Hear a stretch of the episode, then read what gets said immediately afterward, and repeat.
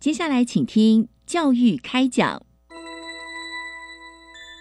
越学越多，越学越好玩；越学越多，越学越好玩。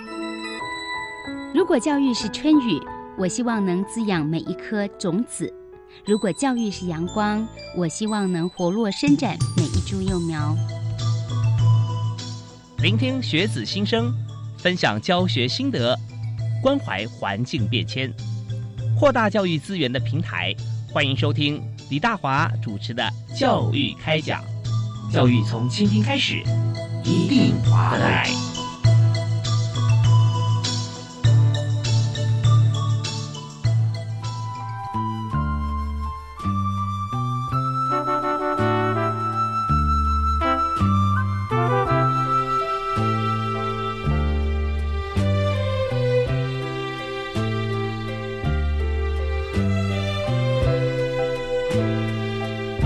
各位亲爱的听众朋友，大家好！非常欢迎您锁定国立教育广播电台收听《教育开讲》，我是李大华。那么在今天节目里面，我们大家来关心啊，就最近的时事话题——地震啊！地震这件事情真的是没有办法去预测，再怎么样啊，提早三十秒让你知道已经是很了不起了。所以我们在中央气象局只有地震测报中心啊，它没有办法有地震预报中心。那怎么办呢？我们最关心的就是在这次在台湾的这个六点八的强震哈。那震完之后呢，但我们知道陆陆续续好多不同的大小的余震啊，或者突然你看六点三、六点四过来，又有个六点八，一个新的主震。那我们就想关心到说，如果当时的时间刚好是在白天或者上课时间的话，哈，不是在周末，那么在学校里面同学该怎么办啊？那这是一个非常重要的问题啊！我们的国家栋梁哈，我们如何确保他的安全快乐学习？所以今天节目里面，我们就特别针对这个议题，我们邀请国家地震工程研究中心，也就是国震中心的两位顾问啊。还有一位经理来谈有关于我们今天的最主要主题。好，我首先先欢迎三位特别来宾。第一位为您介绍的是国家地震工程研究中心的黄世建黄顾问。呃，主持人、各位观众，大家好，是非常欢迎您哈，你经验已经非常丰富啊。那第二位呃，也就是在我们同样的单位国政中心的中顾问啊，我们欢迎在今天也一同出席的这呃钟立来钟顾问。哎，大家好，是非常欢迎钟顾问。哎，两位顾问之前有没有同事过？有，我们就在国政中心同事。哦，是那时候就是在在一起工作嘛，哈，是是，对，然后说因为太优秀了，所以很多丰富的经验啊，一定要传承给我们现在的工作同仁哈，所以我们就继续在国政中心担任顾问的工作了啊。因为有时候经验真的是无法取代，碰到不同的状况啊，我们都会累积不同的工作跟生命经验。好，那第三位为您介绍的是陈品喜陈经理。嗯，各位观众主持人大家好，是非常欢迎陈经理。陈毅也是在国政中心啊。嗯，是是，所以在国政中心，我们的编制哈大概有多大呢？我们的编制是这样的，我们约略有两百多人。嗯，那其实我们是隶属在国家实验研究院。嗯，那下面其实有七八个中心，我们是其中之一。那我们主要的工作就是对这个地震工程的这做一些研究，然后提升台湾一些结构物的一些耐震的能力，这就是我们主要的工作。哇，那对台湾来讲太重要了，因为台湾你看从九二一到现在，九二一是最近啊，就是说呃，在这个时代最大的一个地震了，是啊，对，那所以大家都看到说，嗯，你再好的身体，再好的房子啊，那很多外在东西，其实到时候天灾一来，地震一来，什么都没有了。没错，那呃，人累积了一生哈，这个时间所累积的这样子的一个成果哈，那我们怎么样能够确保它的相对安全性？那我们的抗震就很重要。没错，是，所以我们在今天就特别针对这个议题啊，来请教三位。那刚才我们回答呃，就是我们的编制啊，两百多人是黄世建黄顾问，是是。那呃，钟立来顾问哈，那请问也谈一下，就是在过去啊，我们在国人中心工作的时候，您跟黄顾问之间啊，好像也同事过嘛，对不对？是的，是的，是的。同事过，那那么在呃所负责的部分哈，有哪些是雷同或者哪些不一样吗？OK。那我觉得，在过去这个二三十年里面呢，嗯，那我们做了一个最重要的工作，这样子是那个时候呢，因为九二一之后，我们发现说这个校舍啊，嗯，那我只能够用四个字来形容，不堪一击。哦，真的，那时候很多倒下去这样。那当然，老天爷这个蛮眷顾台湾的，嗯，啊，因为它发生的时候呢，不是在学校上课的时候，是是深夜一点多这样啊。那如果是发生在白天的话，那很可能是我们有一个断代，那很可能有一代的小朋友很可能就少了很多很多了这样子。嗯嗯，那我觉得哎，这个蛮重要的一个议题这样子。是。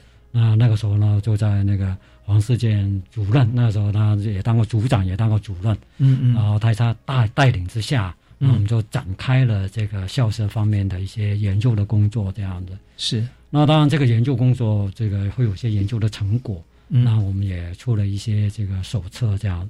那但是如果这个成果没有去推广的话，嗯，它很可能只是一本一本的报告，那就就报告而已啊，对吧？是很可惜。那就是说那个时候呢，这个我们的黄世建主任啊，就带领我们就去这个跟教育部谈一下，嗯，我们有没有什么一些合作的那个可能性这样子？嗯嗯。那这个合作，那当然因为有不他有不同的专业，啊，在教育单位，他对整个官僚系统会比较清楚。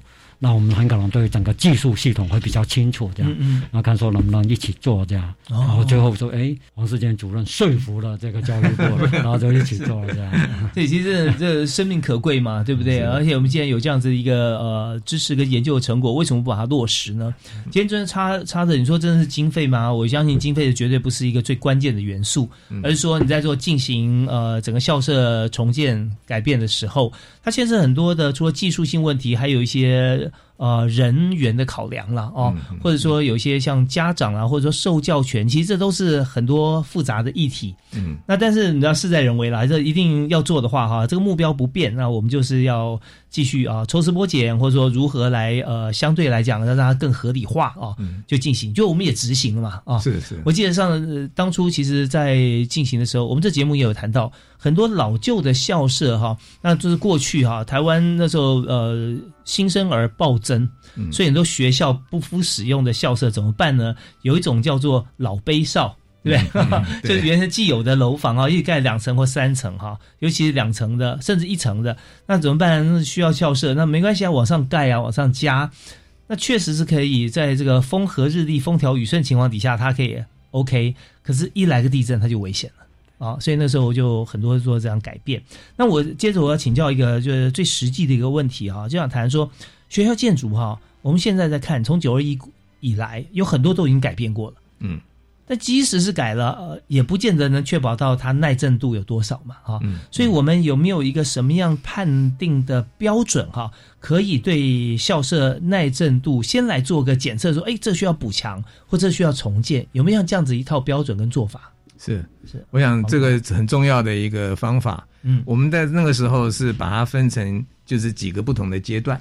嗯，那刚开始其实一个叫初步评估，初步评估其实很简单，就是也许请学校老师都可以做，去量一下一楼的楼地板面积，在一楼柱跟墙它的截面积，那我们就有一套换算的公式，然后看它的耐震能力，它有一个叫耐震指标，那合不合格不合格，这个很粗。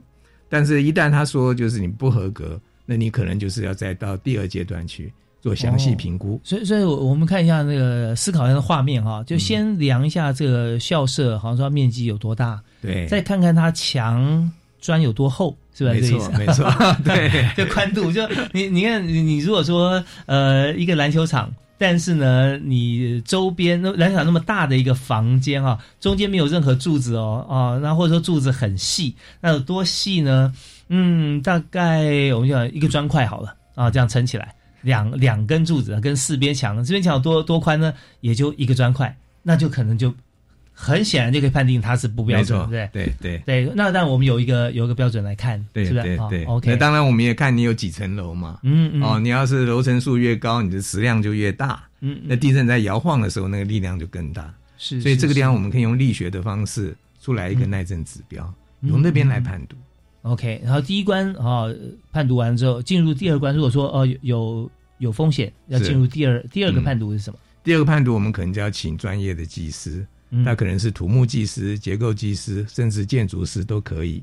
那其实在这边的话，他经过一个发包的阶段，他要做一些材料的检测，去看混凝土的强度就是有多少，然后看它这整个设计的平面、立面，要用电脑程式协助我们去分析。嗯嗯，啊，那这个它比较精确。是那这样分析完以后，我们大家就可以做一个判读。那它同样会出现一个耐震指标。这个指标包含结构物它的耐震能力，当然也要看它所在的地点，它地震摇晃的这个几率高不高，强度大不大，是。这这些资讯通通判读起来以后，那我们就可以知道，就是它耐震能力够不够。那这个我们叫详细评估，第二阶段。哦，所以第二阶段就要找这个土木技师啊、结构技师啊，像这样子啊来做判断。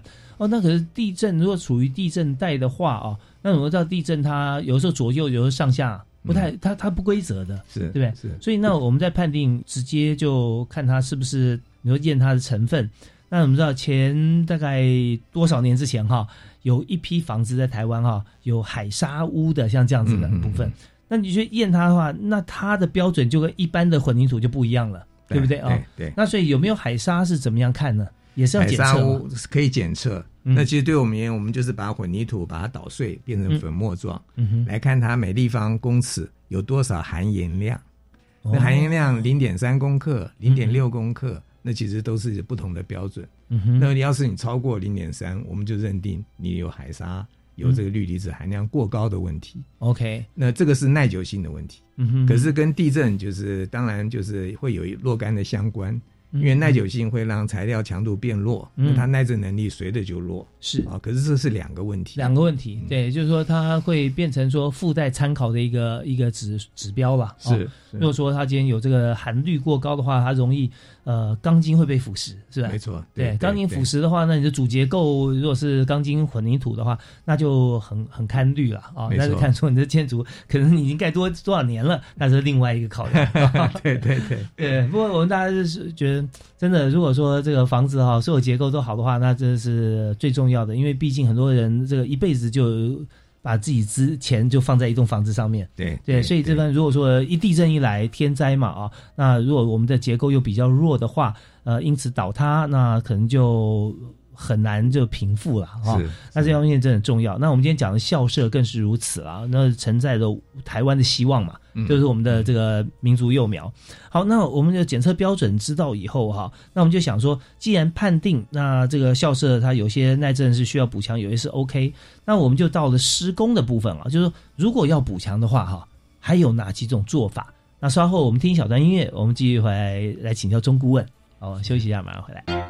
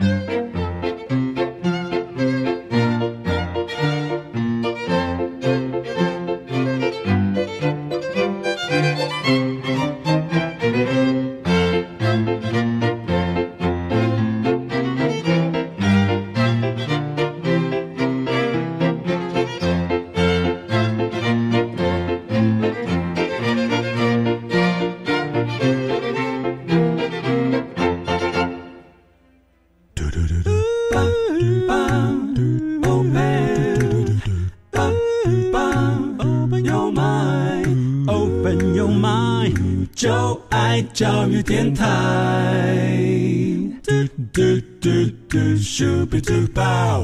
今天所收听的节目是在每个星期一跟星期二晚上七点零五到八点为您播出的教育开讲，在国立教育广播电台，我是主持人李大华。那么在今天节目里面啊，我们谈了一个非常非常务实的问题啊，不管您是不是目前正在从事教育工作，或者是你有家人在学校念书啊，我们都要知道，因为我们就算生活在台湾的任何一个角落。不管你做什么行业，只要地震一来，大家这个同岛一命啊，同舟共济，感同身受。所以，我们今天就谈这个话题，就是我们怎么样检测学校校舍哈，它是不是该补强了，是不是该重建，还是我们判定它是安全的？但这个标准啊，适用于所有啊，我们现在呃一般的朋友，只要你住在房子里面哈，我们都可以有这样子的观念，然后找专业的技师或人员来帮我们的忙，来看看是不是我们的房子也安全。所以，今天我回到现场啊，我们就要特别请。国家地震工程研究中心，也就是国政中心的钟立来钟顾问啊，跟我们来分析一下。就是说，我们今天就跟刚才这个黄黄世建黄顾问所谈的啊，我们经过一层一层的把关，去检测标准啊，第一层初初检啊，觉得哎好，呃，好像有点疑虑哦，我们进入呃土壤这个呃土木技师啊、结构技师啊，或者是呃我们的建材的分析啊，就是说哎，好像真的要有疑虑，那接着我们可能就要来。动工来做重建嘛，哈，那有哪几种方式，或根据不同的标准，我们哪几种做法？那我们知道说，这个呃土木工程这个行业啊，嗯，那它是蛮有地域性的，是，那就说很可能每个地方它盖房子的方式会不太一样，这样，嗯嗯，那这个地域性也会因为说这个它当地的一些材料也会影响它的那个建造的方法，这样子是。那所以说，如果说我们要提出一个补强的方法的话，那我们要首先知道它的耐震的弱点在哪里。嗯，有没有一些例子可以举？哎，对。那所以说，我们在这个两千零五年开始啊，我们有些做一些实验。嗯嗯，就说这个有些校舍他已经这个服役期满了，那个五十岁了。嗯嗯。然后那他要拆除了，那我们在拆除之前呢做实验。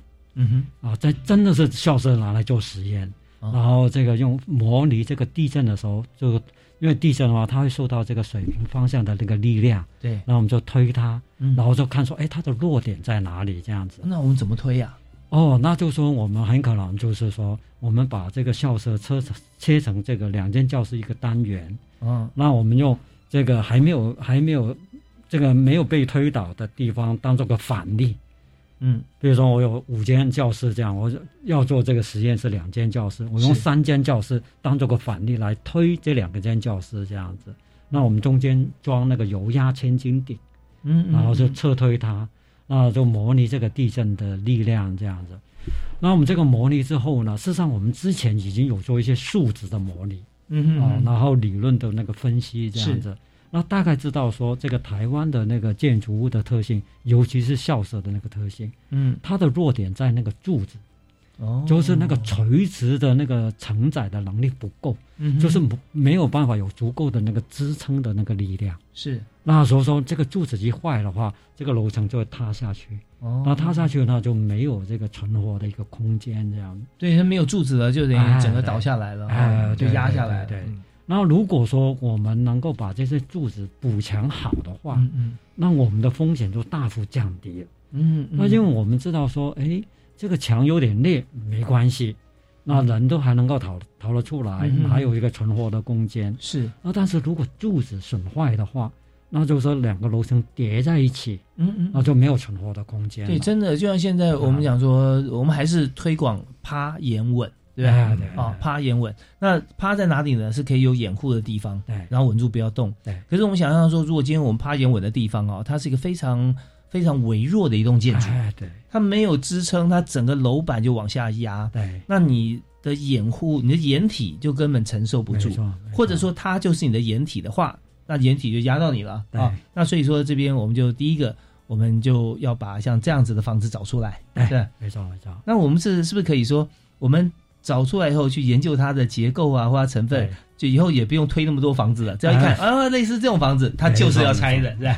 因为我们做实验的那个经费是有限的，我不可能每一栋都去做实验，对 不对啊？因为这个实验很可能要花个几百万这样。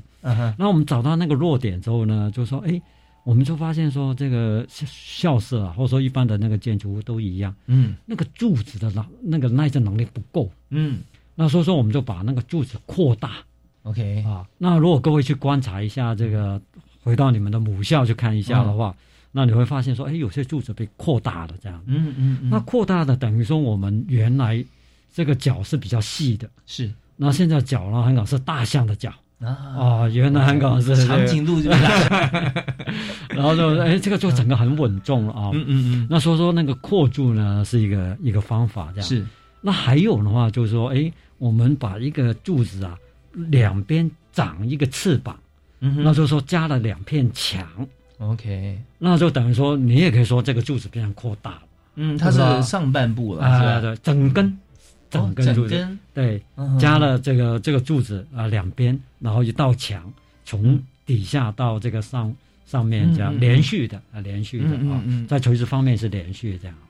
OK，然后这样的话，它的那个承重的能力哎又增强了这样啊。嗯嗯嗯。那还有一种方法呢，就是说，哎，比如说我这个把这个窗户，那如果这个窗户像这个录音室，这个窗户很可能没那么重要，那我们这个把这个窗户呢，把它用这个 RC 墙填起来。哦，用砖墙不好，呃，RC 墙会比较好，比较好啊，比着那个砖墙啊，对对，而且它有些钢筋，然后呢，它的那个能力会更高，这样子。嗯嗯嗯。那当然，那个诶，基于说用哪一种方法，那就要因地制宜了。嗯嗯嗯。啊，比如说，哎，如果这个是个音乐教室，很可能采光没有那么重要，嗯没那么需要，那或许说我们就可以用墙。来把它填起来，这样子是是。那如果说哎，这个采光很重要，那很可能就不能够用这个把它把它那个整个封闭起来，那很可能就需要用这个翼墙，就是柱子旁边加了两道墙这样子。嗯嗯嗯。啊，并不会把它那个整个那个采光的空间把它填起来。哦。那当然，如果可以，那也可以用那个扩柱这样。哦，扩柱，扩柱就把柱子变扩大，扩大，扩大这样。哦，那那会不会有增柱呢？啊，就 柱也会有，也会有，也会有。然后说，因为有的时候哈，在建筑工法上，它可能有些呃，实际上它的用途，然后说他他觉得我要有宽广的大厅，不能有柱子啊。比方说，我是个宴会厅啊，那中间大家可能都要看到台上啊，这样，那这太多柱子挡住了哈，那所以它就没有柱子。可相对来讲，如果说它结构比较经过层层审核，就哎它比较虚弱的时候。我们在中间还是要做个柱子。哎，对对对对，没错。那如果在房呃，在在一个厅堂中间做柱子的话，哈，那材料有没有什么首选和选择？呃，当然，如果说我们希望说那个柱子不要太大，嗯，然后强度也要足够，嗯哼，那我们现在有发展一些比较高强度的钢筋混凝土。哦，哎，就是说那个强度比这个这个一般的那个混凝土高，这样子。它的学问在哪里啊？它不是就是钢筋混凝土的成分呢？它怎么样可以让它更强？呃，当然是成分呐，还有一些加一些掺料啊，研磨的那个技术啊，因为我们要把那个细沙研磨成这个混凝土，是让你空隙减少啊。啊，对对，整个密那个致密度啊会增加，然后钢筋也是炼钢的那个技术，能不能够让这个钢筋的那个强度啊这个提得更高？这样，嗯嗯，那这样的话我们就可以用。具有同样的强度的的这个柱子，但是我们这个断面用的小一点，这样。那但是呢，这个技术呢，并没有说一定需要用到那个校舍，因为校舍并没有说这个空间需求那么那么大，这样是。OK，好，我们刚刚我们回答这个问题是国政中心的钟立来钟顾问啊，那过去也在国政中心呃做研究，那现在继续哈来把这个丰富的经验啊，跟黄世健顾问一起再传承给我们的这个呃过过去一直我们的同事嘛哈，能够传传递给后进啊，这是非常了不起。那我们在这边再休息一下，因为稍后呢，我们还有个美妙声音还没有出现啊，就是陈品奇经理啊，那陈经理也跟我们谈一下，就是说在我们整个。运作过程当中，哈，那呃，当然我们知道说，一旦要进行的话，我们也总是要有工程团队来嘛，啊，那我们怎么样来选择工程团队？有的时候这也是蛮重要重点，在行政作业上面啦，或者在专业上面啊，我们是呃对他寄予厚望。那可是这个标准呢，选择的标准啊，还有功法啊这些等等啊，其实也可以再跟大家来分享一下。我们休息一下，马上回来。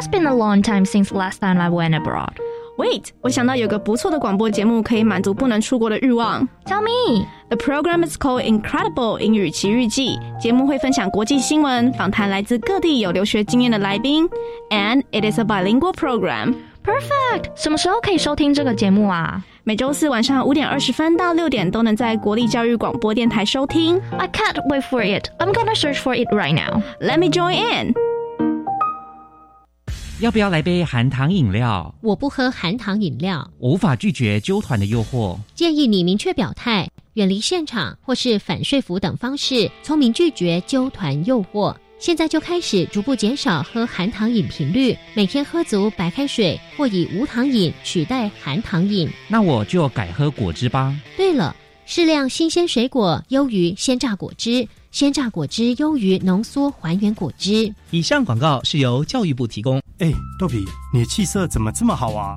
有运动啊，而且我的大脑也有在健身哦。什么？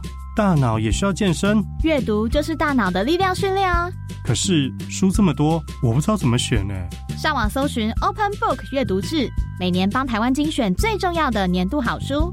二零二二 Open Book 好书奖，打开来读，有人陪你。全台书店、图书馆现正开展中。以上广告由文化部提供。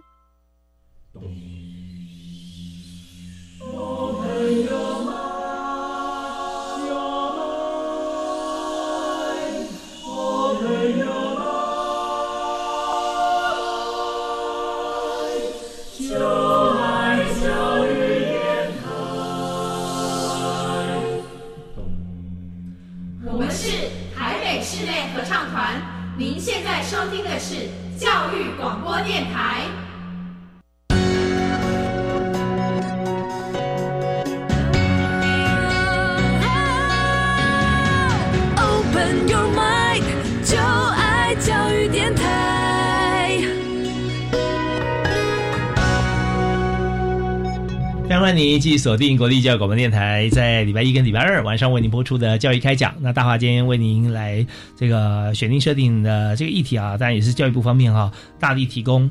地震来了，那在学校的同学，我们是不是怎么样确保他的安全？那我们今天请到三位特别来宾，都是国家地震工程研究中心啊国政中心的两位顾问，还有一位经理啊，分别是黄世健黄顾问啊，钟立来钟顾问以及陈比起陈经理啊。是，那刚刚听到两位顾问在分析，就是说现在台湾呢，呃，我们的校舍哈，尤其是我们要去现在看看做一个检测。需不需要补强，甚至需不需要重建啊？那这部分真的很严肃的议题，还好啦。这个好在什么呢？是现在其实台湾啊，呃，少子女化的关系，我们校舍哈，如果学校里面其实多少都会有一些哈比较可用的教室啊，或者说其他呃区域的地方可以运用。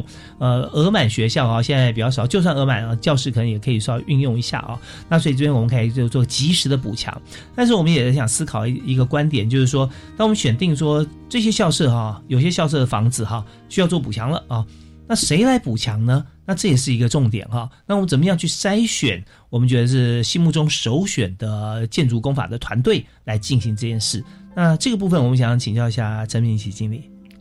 嗯，因为一开始在推动这个呃初评详评作业的时候，其实非常有大量的学校呢需要进行呃补强，补强后。就是详细评估后的数值呢，排定它的优先顺序。数值比较低的学校呢，就是地震来了，它会非常危险的危学校呢，我们就会排在前面先做。那呃，由前面就是系数危险的，慢慢做到后面的。那从嗯，大概是呃这样的状况。那因为学校的那个专业人员，学校并没有土木相关的专业人员。他们都是学校老师啊，或者是行政人员，那他们就没有土木的背景，所以我们之前呢，就是会办了非常多的教育训练，去告诉这个学校的老师们，他们在执行层面上面呢，有什么需要注意的地方，那如何发包，如何选择技师，那在功法上面如何跟技师们讨论，就是呃学校适合什么样的状况。那最后再到了工程的地方，到了工程的部分呢，除了呃监造以外，就是原本的设计的技师会担任他们的监造，然后呢，工程的部分呢，就是呃由这个监造呢协助他们去监督这个工程，但同时我们也有教学校的老师呃如何去工地的呃随时的巡视，呃就算你呃拿拿个手机进去。呃，拍一下，那他们也会觉得你是在做记录，那他们就会更认真的呃去做这个施工的作业，这样子。是，其实刚才陈明已经讲到一个非常重要一个观点，在一开始的时候，就是我们先经过讨论啊，那这个讨论呢，有专业讨论，还有专业需求讨论。对，因为有时候呃老老师刚就曾经有讲到说，学校绝大多数学校哈不会有土木专业的老师在现场了啊，那就就有的话，真的也是。这比较少，因为我们主要今天的主题是锁定在高中职嘛，啊，还有国中小啊。如果大学的话，当然就有很多很多相关的系所的老师。但如果说有些小学，那这很难。可是我们只要确保这个厂商是 OK 以后啊，那重点是说我们怎么样讨论出我们的需求时间，然后谈好以后，大家先全部都谈完了，然后进入了工程的过程当中哈，那就是立好目标就做下去。合作的时候，中间我们要监监工也是蛮重要的啊，所以 所以那老师可以可以来随时看，但是老师看的话，就是以我们呃当初谈好的跟未来有需求为观点。那虽然有就手机拍照会有点让大家觉得说我们会一定会更认真嘛哈，那有没有在过程里面哈，有些需要好像还是。呃，可能会看不太出来的哈，那需要老师真的呃有一些专业的一些知识的导读啊，了解的这一部分，或者是说在这个过程当中，我们知道刚刚提到的说监造就监工啊这个部分，那监工的这个职务哈，那人是谁呢？是厂商还是呃政府还是学校？那这点有没有一个建议？就是说，监工其实，在我们土木工程是一个既定的工作，嗯，因它分成好几级，是。那承包的厂商自己要负责他那一级，嗯嗯，然后呢，监工的工程师他负责第二级，那政府会来做查核，所以整套系统其实是都有，嗯嗯。那今天就是教育部的那个高中职，只要是公立的，从高中职到国中小，已经完全做过一遍，是，所以他是从就是二零呃民国九十八年。一直做到今年年底，嗯所以有十四年的时间，所以我相信就是全国的公立高中职、国中小都做过一遍。嗯，但是未来其实确实像主持人谈到，很多材料会劣化，嗯嗯，哦，所以说它耐震能力也许就开始又不够了，是，那又要重新再来做，哦，那这个是会出现，可是它量已经比较少，嗯，所以说在这边的话，教育部这边有完整的一套资料，哦，就是说谁的责任在哪里，谁负责什么。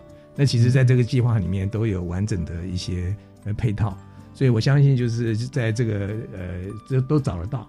那如果就是还有一些比较细部的问题，那其实呃，国人中心也可以提供协助。可是最主要就是说，今天已经补了九千多栋校舍，所以我们国家的工程师、地方的这个就是这个校舍管理人员，他们都非常熟悉。所以说，这我觉得这边的问题其实是比较小。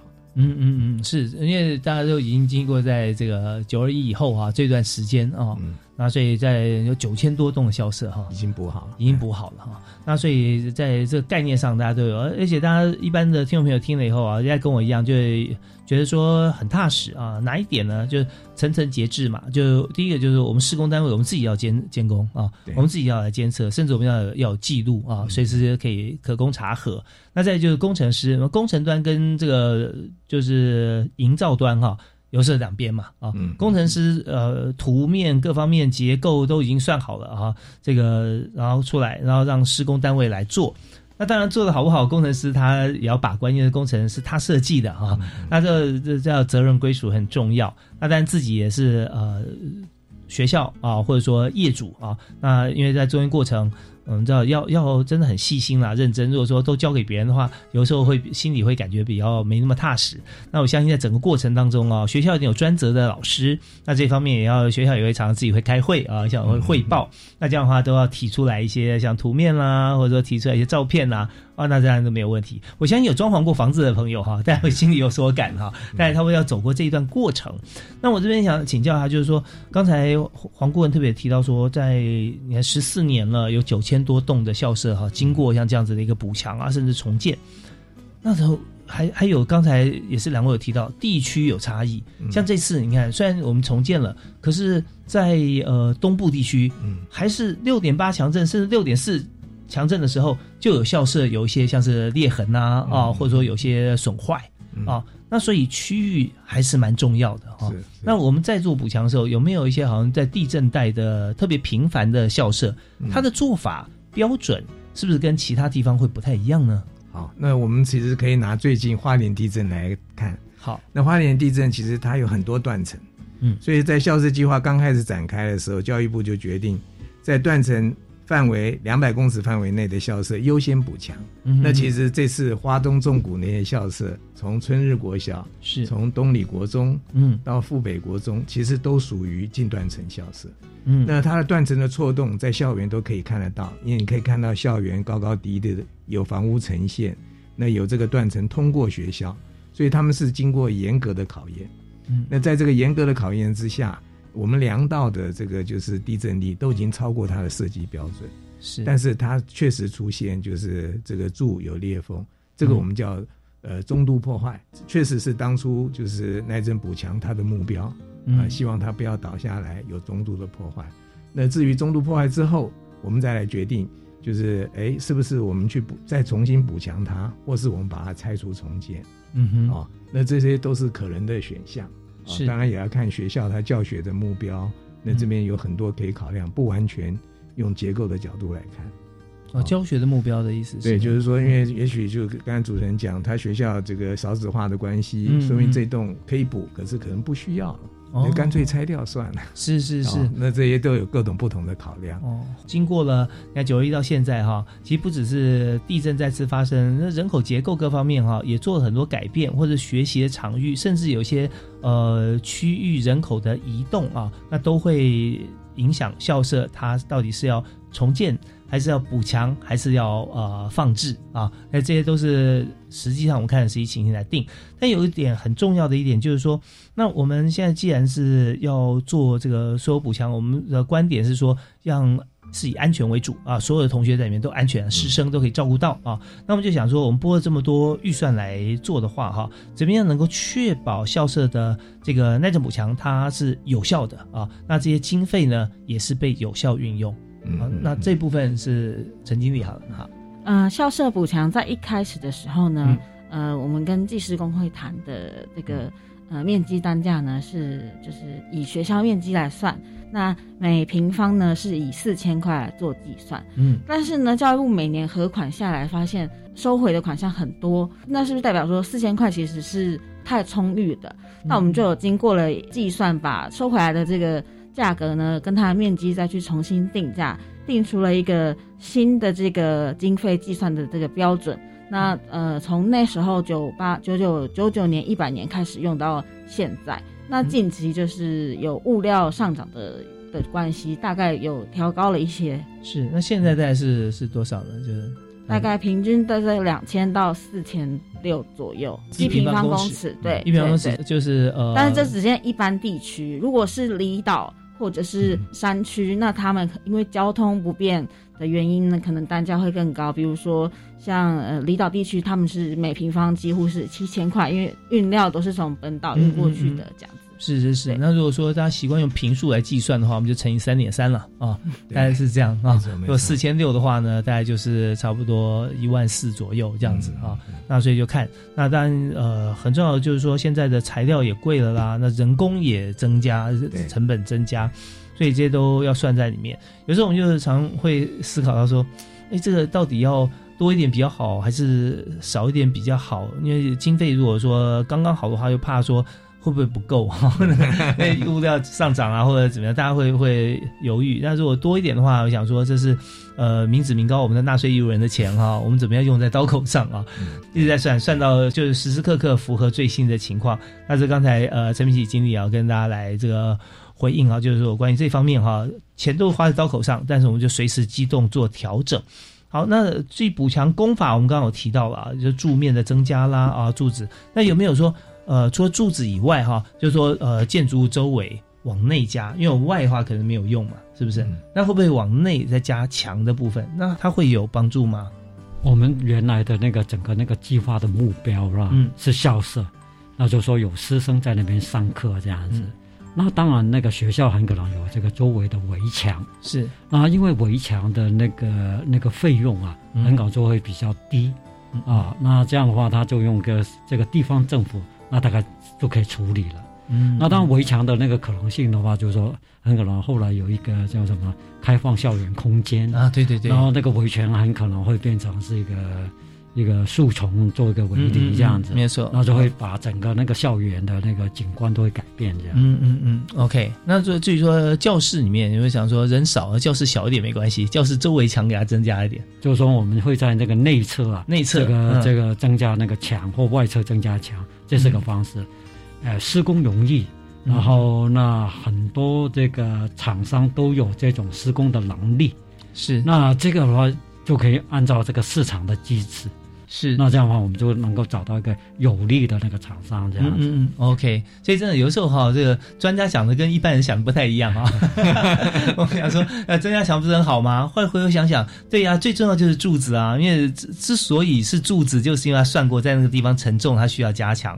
那你在别的地方增加了墙，感觉起来好像墙厚实了，应该可以承载多点重量吧？这个呃，承重没有承重多少，但增加重量增加了很多，那到时候反而适得其反，也不一定。定啊，好，那我们顺着中国人刚刚所谈的，就是适合厂商这一部分哈。那我们就想谈一下，就是说，呃，这当然在全省啊、全台湾呢哈，都在做这件事，因为地震嘛哈，我们在评估，华东这地震带是比较重大一点，我们要高标准。其他地方我们不是不做，也要做啊，但是我们可以用就一般我们现在做的方法来做。所以厂商方面的标准是什么？这也蛮重要的啊！就我们怎么样筛选厂商，他来投标的话啊，我们最重视他哪几个部分？他就是以他的招标金额为限。那如果是比如说比金额比较小的话，那他的呃的厂商呢就比较没有限制。那他金额比较大呢，他可能就会限制说，呃，至少是呃丙级或者是乙乙级营造厂以上的，因为。补强的面呃总经费呢，并不是那么的高，所以通常呢都是就是土木包工业比较小一点的厂商来来施作这样子。那而且我们施工期也比较短，都是抓希望刚好在学校呃暑期的时候可以施作。那所以金金额就不大，大概都是限制在嗯比较小的土木包工业或者是丙丙级造厂这样。是，那我们的金额大概都限定在多少的规范呢？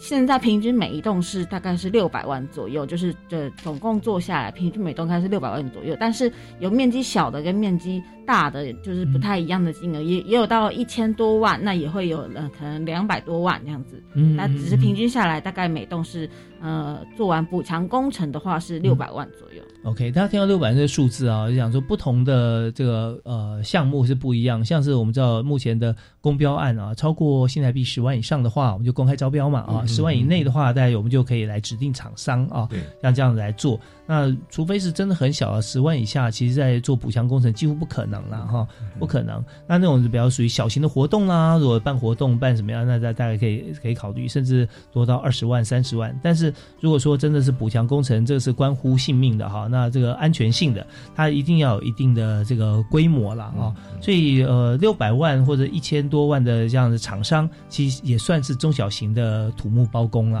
啊。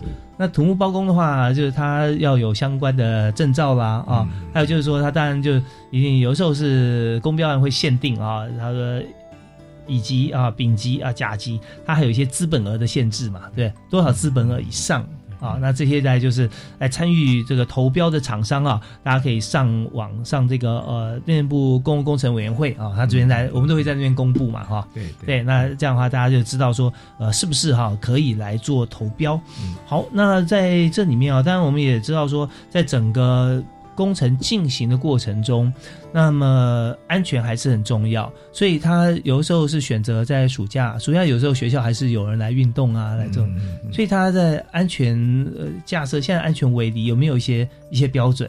怎么样做是真正安全的？最简单就是说有一个这个甲型的围篱啊，把它就是工地把它就圈起来。嗯，但是其实真正需要是这个资讯要公开。所以说，其实学校会在要施作之前，会找家长，嗯，这就是附近的邻里，跟他们宣布，就是说，也许这个暑假我们要施工了，然后施工范围在哪里，然后我们要怎么做？那我们施工的工期是多少？让大家都知道。那大家知道之后，你就开始去围它。那在这里面，其实就是安全是非常重要。嗯，所以说，其实刚才提到，我们只能透过公开的发包，那最就是最低价得标。因此，我们对厂商谁进来，我们并不清楚。嗯，他只要符合资格，他都有可能会进来。那如何去控管它的品质？最重要就是你要有作业规范。所以说，就是他要提出他的施工计划书，他的这个呃安全卫生计划书。那在这边的话，其实要监造。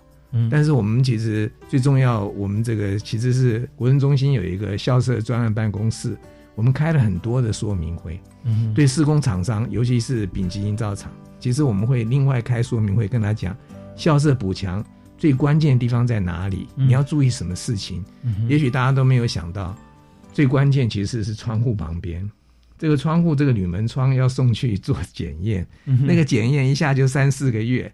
所以你一定在成标拿到标以后，马上去做这件事情。那我们就先提醒他。但是就是你去把窗户装起来的时候，它有一定的技巧。是你没装好，下雨天就漏水。哦，漏水，你的这个就是校舍做的再好也没有用。嗯哼。那还有就是我们说要扩柱要做墙，那个直筋就很重要。是直筋就是先打一个洞，把钢筋放进去，让新旧混凝土给我连起来。嗯哼。可是这里面有很多学问哦，尤其是你往上直筋，你想想看。对不对？那个就是这个 epoxy，就是环氧树脂一灌进去就漏出来。对对对，对不对哈？对，那你打进去里面还有钢筋呢，对不对哈？所以这些都要有训练课程。是，所以大家思考到，如果说呃，对于直径没有概念的朋友，你如果对于植牙有概念，那也可以。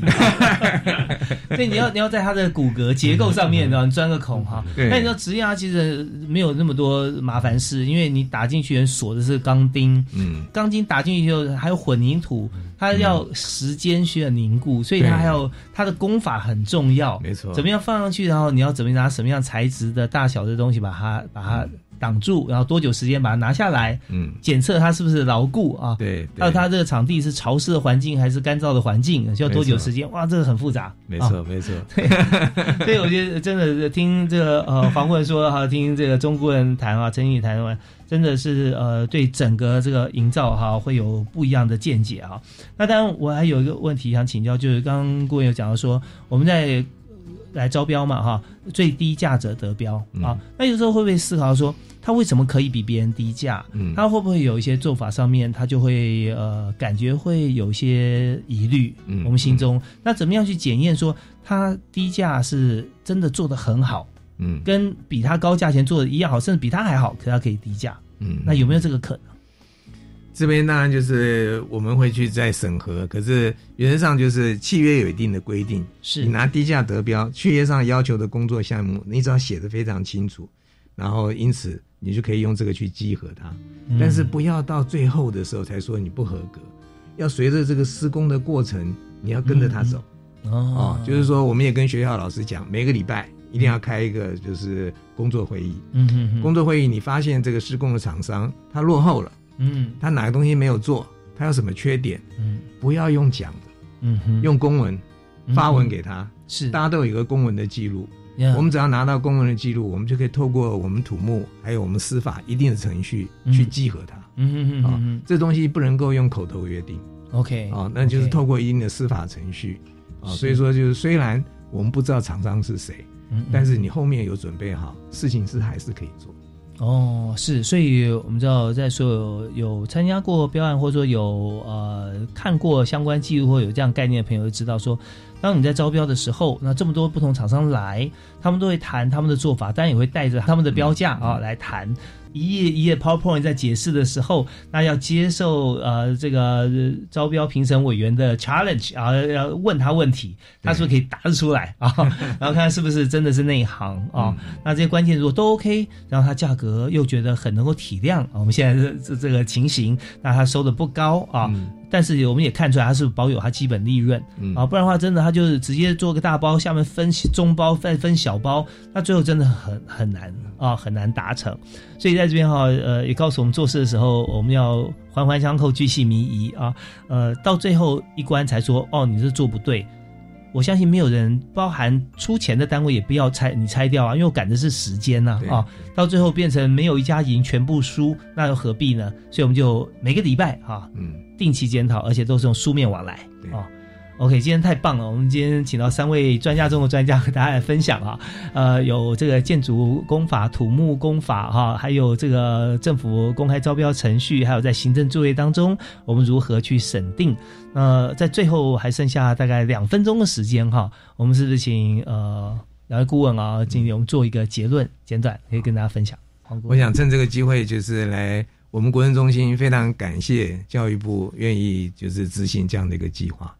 那确实，这个计划就是教育部花了很多的心血，他每个月都有一个进度稽核，每一个学校他都要发公文啊，所以说其实里面教育部我们工作的伙伴花了很多的心血，所以这个计划能够执行到今天，我觉得教育部应该是首功了啊。那在这里面其实。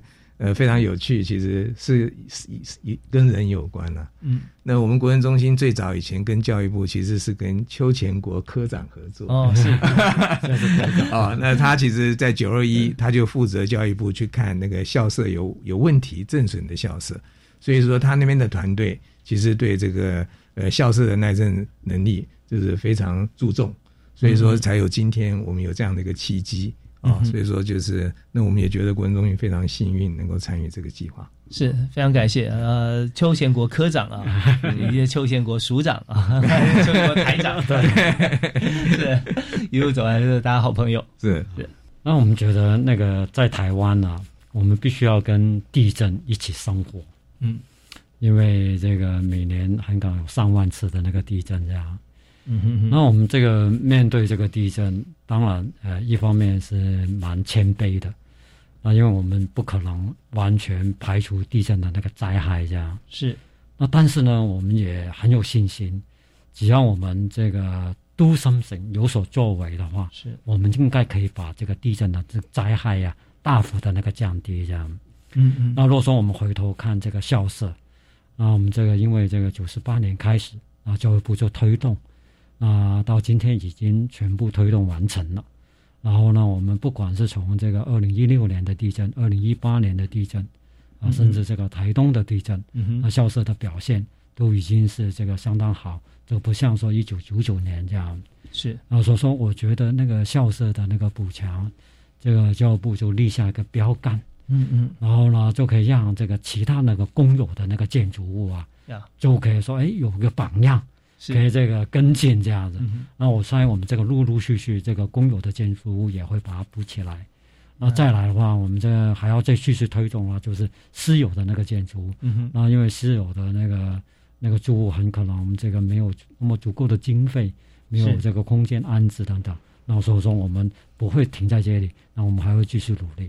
哇，太棒了！就非常感谢中医来中顾问啊，就把过去啊跟黄顾问一起啊共同的经验啊不断推广，而且从学校啊推到公有的公家机关。我相信这个风气啊不只是在公有了，私人企业方面啊或者私人住家也因为这样子会有影响。那大家补强工程的经验哈越拖越广啊，我们的厂商合格厂商越来越多啊，那真的对于地震带台湾来讲是真的一大福音啊。好，是陈经理。